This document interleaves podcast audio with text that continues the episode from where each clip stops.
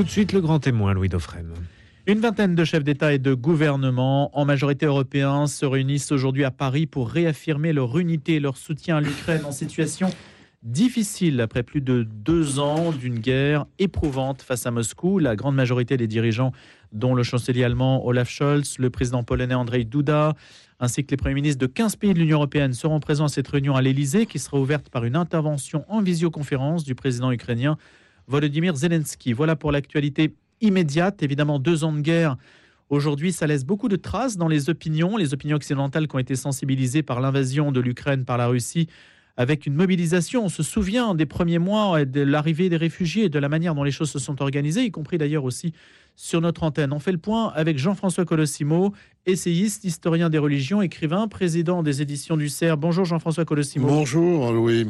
Et vous avez écrit sur l'Ukraine, la crucifixion de l'Ukraine aux éditions Albin Michel, on en avait parlé lorsque votre essai était sorti. Dans quel état d'esprit êtes-vous deux ans après?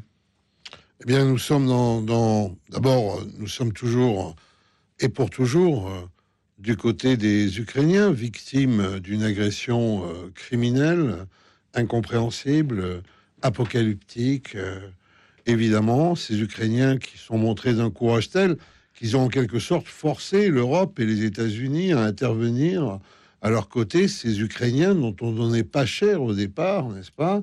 Dont Poutine même pensait qu'il lui suffirait d'une opération qu'il qualifiait de spéciale pour arriver à Kiev, euh, tuer le président Zelensky, le remplacer par un président fantoche et régenter une Ukraine qui lui était acquise. Eh bien tout ça, tout ça a été démenti en raison de ce courage de tout un peuple. Euh, certaines personne se demandait si l'Ukraine existait vraiment avant la guerre, mais oui, elle existe. La preuve, euh, c'est dans les flots de sang et les torrents de larmes que cette nation s'est montrée plus sûre d'elle-même, plus solidaire, euh, plus forte que, jamais, euh, vraiment, avec des Ukrainiens, des Ukrainiennes, aux confessions religieuses diverses, aux, aux, enracinements régionaux divers, mais qui ont vraiment véritablement voulu faire nation. C'est d'ailleurs quelque chose de spectaculaire que l'on voit qu'on est encore à l'âge du retour des empires, mais aussi à l'âge, je dirais, de l'affirmation des nations. Ce courage nous a fait nous mettre de leur côté. Alors comment est-ce que nous sommes mis de leur côté? Bien, oui, dans la décision, non dans la réalisation. Nous avons euh, découvert d'un coup que euh, nous autres, les Européens, les Français, nous étions désarmés en fait, que nous étions faibles, relativement impuissants. Quasiment hors de l'histoire, non? Bah oui, la, tentation européenne, c'était véritablement euh, la paix euh, entre ces pays riches, une espèce d'île, euh, je dirais, montrant au monde le chemin de la pacification universelle, de la réconciliation universelle. Enfin, pendant que l'Europe entretenait son mythe et son utopie, évidemment, aux quatre coins du monde montait une violence, un retour de la barbarie, de la formation de la barbarie en politique comme on n'avait pas vu, en fait, depuis les totalitarismes, il faut le dire. Donc, euh, l'Amérique, on a découvert aussi qu'elle était dans une crise profonde, que les Américains se posaient des questions sur leur identité, n'est-ce pas? Comme il n'était pas arrivé jusque-là, qu'ils étaient divisés véritablement. Alors, ces divisions, électoralement, elles se recoupent entre démocrates et républicains, entre trumpistes et, et aujourd'hui bidenistes, mais elles portent véritablement sur l'identité de l'Amérique.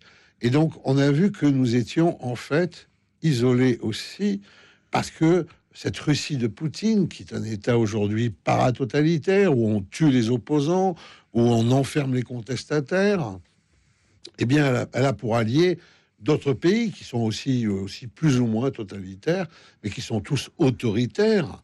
Euh, la Turquie de Recep Tayyip Erdogan, qui lui aussi en a improvisé pour faire la guerre pour transformer le Haut-Karabakh des Arméniens en un immense camp contractionnaire à euh, la Chine de Taïwan, euh, la Chine de Xi Jinping, qui évidemment réclame euh, Taïwan, l'Iran d'Ali Khamenei, le successeur de l'imam Khomeini, qui est toujours là, et puis aussi l'Inde, malgré tout, de Narendra Modi, ou Modi, à la tête de son parti hyper identitaire, veut réhindouiser les Indiens, comme les islamistes veulent réislamiser les musulmans.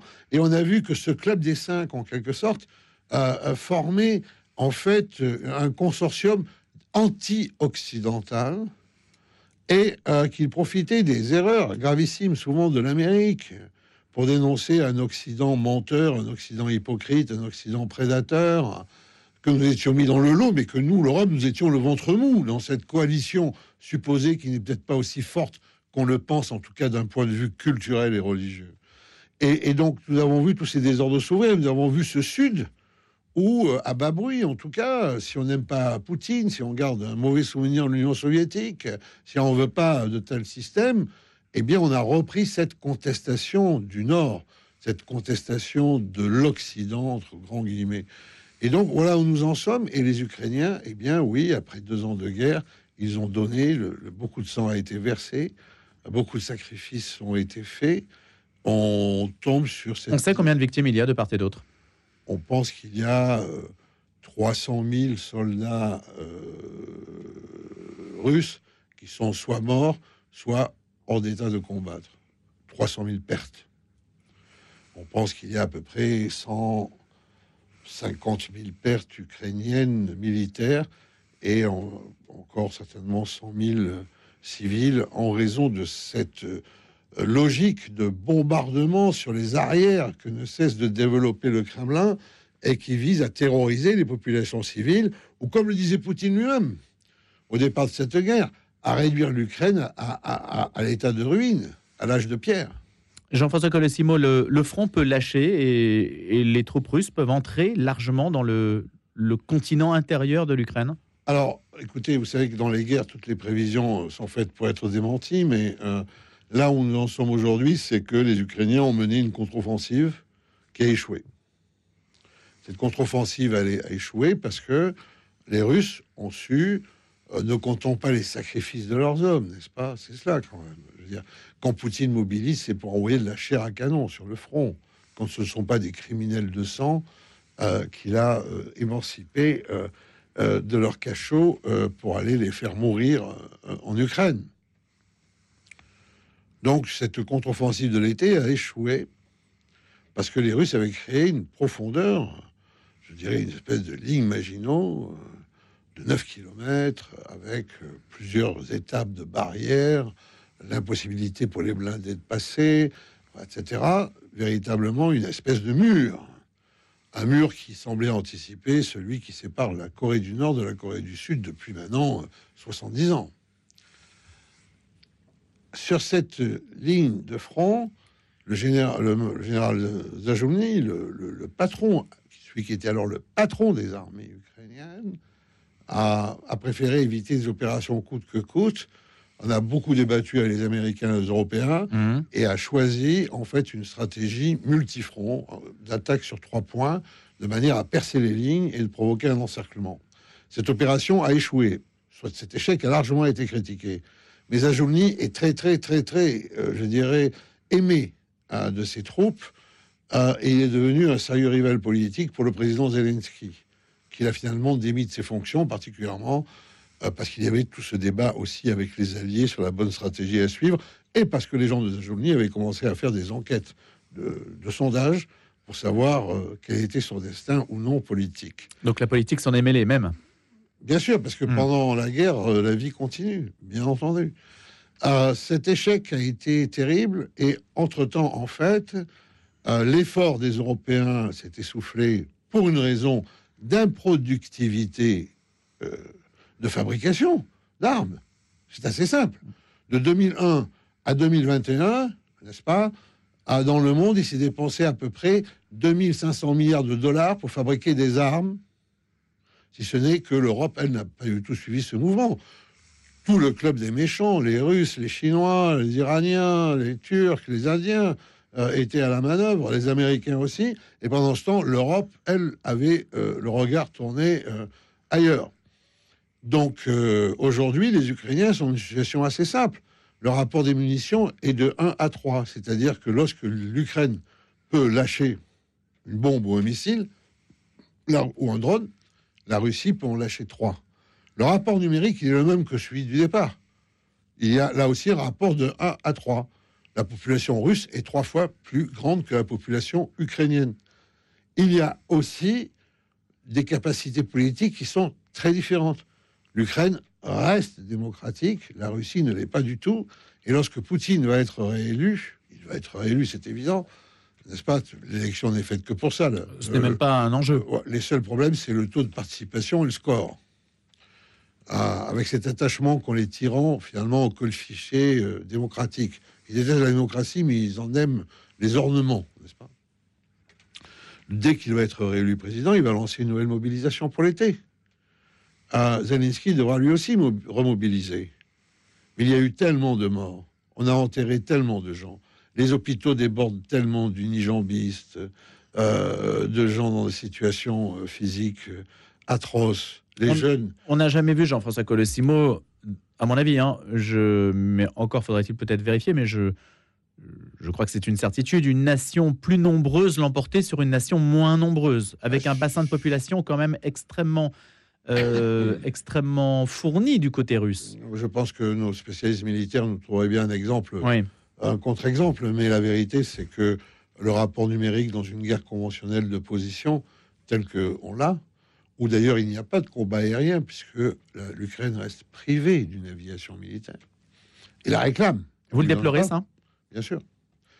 Euh, euh, alors, vous avez donc, la, clé. C'est là où on en est. 2024 va être une année terrible pour l'Ukraine. Et en fait, il faut déjà penser 2025. C'est dans ce cadre-là qu'intervient euh, la réunion de ce matin à Paris à l'initiative euh, de la France, puisqu'elle se tient à Paris.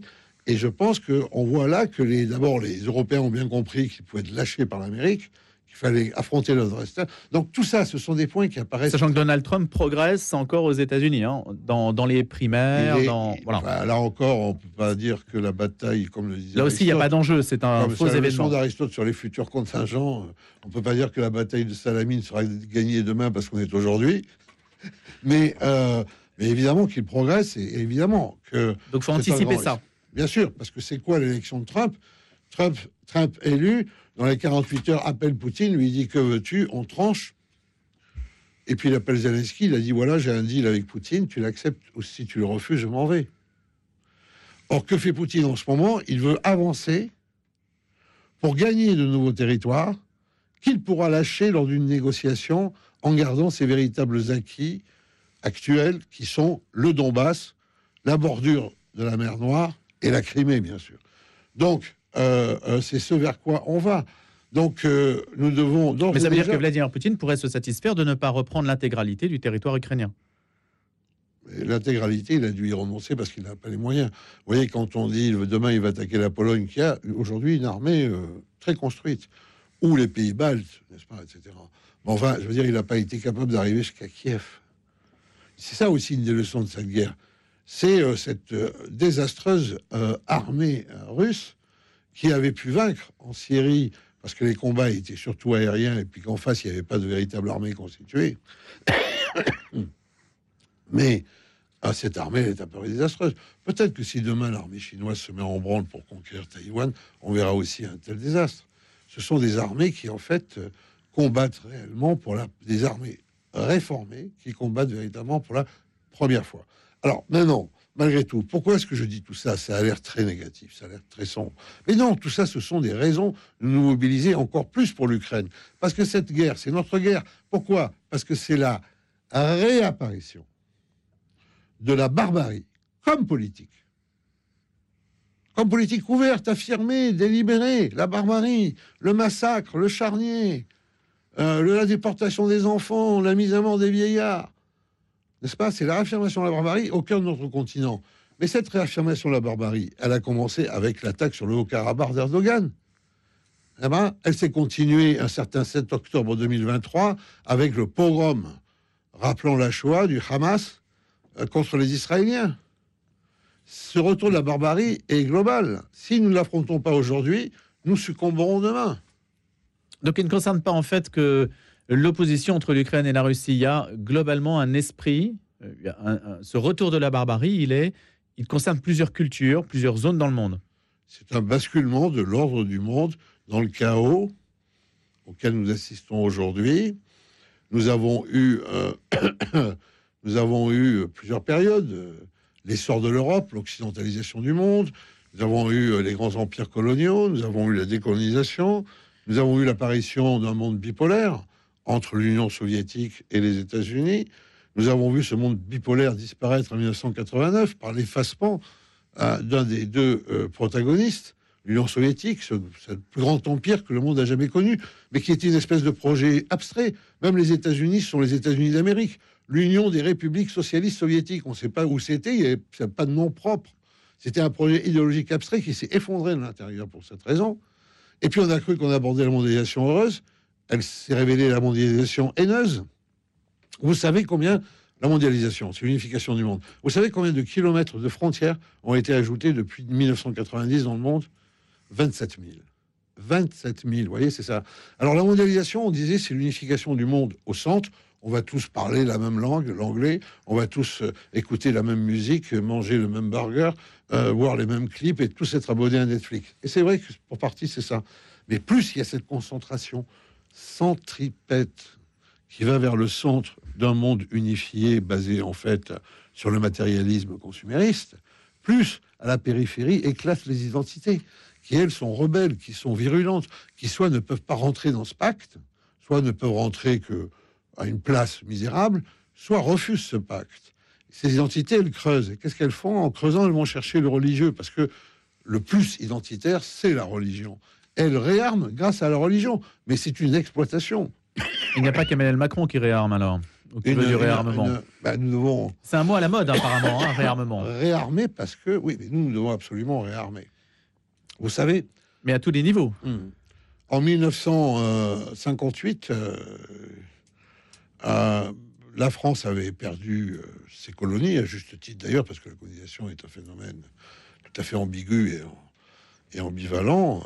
La France était dans le désastre d'un régime qui ne fonctionnait plus, la quatrième République, n'est-ce pas? Tout semblait déjà perdu, mais tout était encore à sauver. Et qu'a fait le général de Gaulle? Il a initié en fait une nouvelle diplomatie d'influence multipolaire et surtout il a instauré le feu nucléaire. Aujourd'hui, depuis le départ du Royaume-Uni, nous sommes la seule puissance nucléaire du vieux continent. Et ça, ça c'est un atout fondamental. Maintenant, on a fait comme tout le monde, après la chute du mur de Berlin, on a pensé que l'âge de la dissuasion était passé, dépassé, et qu'il euh, fallait avoir une armée légère qui allait faire des interventions euh, je dirais, de police quasiment, de sécurité au Proche-Orient, en Afrique de l'Ouest, enfin, etc. Mais le monde dans lequel nous nous réveillons, c'est celui des guerres euh, conventionnelles. D'ailleurs, c'est ce que dit le pape François. Le, la planète est plongée, en fait, dans un état de guerre, il dit en miettes, fragmenté. On peut le dire autrement. Euh, la guerre d'Ukraine, c'est pas la troisième guerre mondiale qui pointe, c'est la première guerre mondialisée avec des impacts économiques, financiers, des liens sur l'ensemble de la planète, une espèce de jeu de domino. Quand vous en effleurez un, il y en a dix qui tombent derrière. C'est en cela qu'on retrouve un petit peu la guerre froide, hein, tous ces conflits quand même par personnes interposées aussi. On a l'impression que les Ukrainiens sont, enfin, c'est pas une impression, ils sont en première ligne. Comme vous avez dit, euh, oui pour la décision, non pour la réalisation. Il y a quand même une forme d'hypocrisie, non? Pas une forme d'hypocrisie. Ou d'impuissance. Alors d'abord, je voudrais à votre antenne euh, corriger euh, quelque chose qui est largement répandu dans la presse, qui est une espèce de classement qui a été fait à l'initiative des Allemands et où nous apparaîtrons comme des petits donateurs dans cette guerre. La vérité, c'est que les Allemands comptent leurs promesses et nous, nous comptons ce que nous avons effectivement donné. N'est-ce pas? Et ça change beaucoup? Ça change beaucoup. Et là-dessus, il se révèle que l'effort de la France est vraiment significatif faut le savoir. Alors, il est significatif quantitativement, mais il est significatif qualitativement aussi. Lorsqu'on donne des canons Caïsar, César, qui sont des canons de haute précision, sur le front, ça a changé la donne pour les Ukrainiens, n'est-ce pas? Donc, euh, arrêtons de penser que nous sommes des petits, hmm. impuissants, marginaux. Tout ça n'est pas vrai. Euh, deuxièmement, cette guerre, évidemment, c'est une guerre de révélation spectaculaire pour des tas de gens. Il y a des gens qui pensaient que Poutine était véritablement ce qu'il disait être.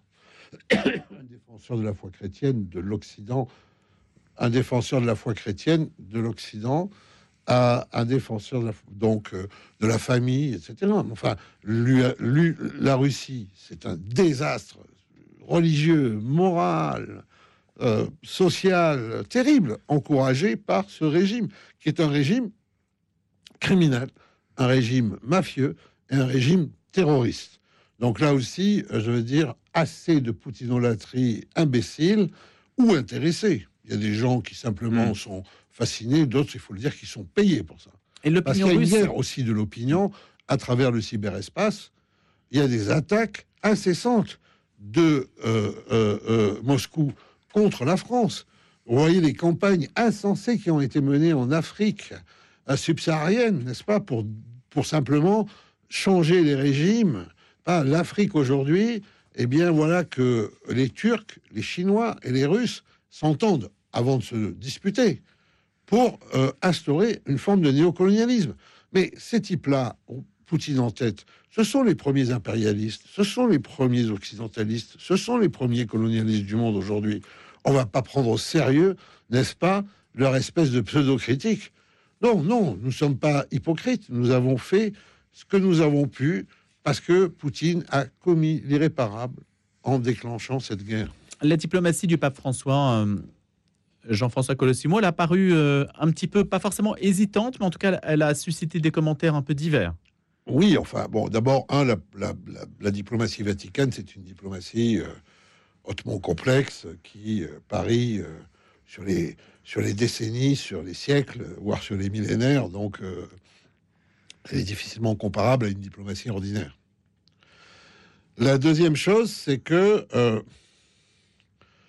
euh, le pape, évidemment, est là pour promouvoir la paix. et il a tâché de le faire, secondé par cela, par la, par la fameuse fraternité Sant'Egidio, qui est souvent à la manœuvre dans la hmm. diplomatie vaticane et qui se fait aussi euh, une idée euh, très noble, mais aussi très entière de la paix. Euh, il y avait certainement aussi toute la difficulté de la situation religieuse de l'Ukraine, avec ces catholiques de rite byzantin qui sont extrêmement tout de même anti-russes.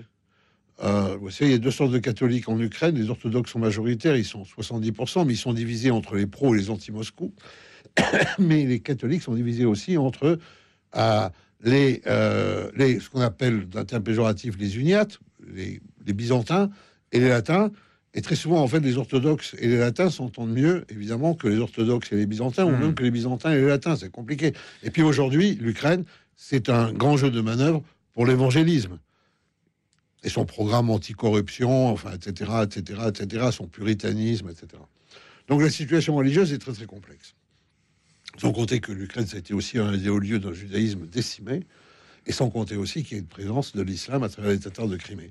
Donc, dans cette euh, complexité, je dirais que le pape a voulu mener euh, un, effort de paix complexe qui ne pouvait pas être très bien compris par ceux qui sont sous les bombes. Jean-François Colossimo, merci beaucoup. Est-ce qu'il y a aujourd'hui, juste de cette journée, est-ce qu'on peut attendre quelque chose de cette journée entre les chefs d'État à Paris? Je pense que la France a des ambitions, je ne sais pas lesquelles, mais que la France euh, a véritablement pris parti et veut aller au bout, pour le coup, de sa décision.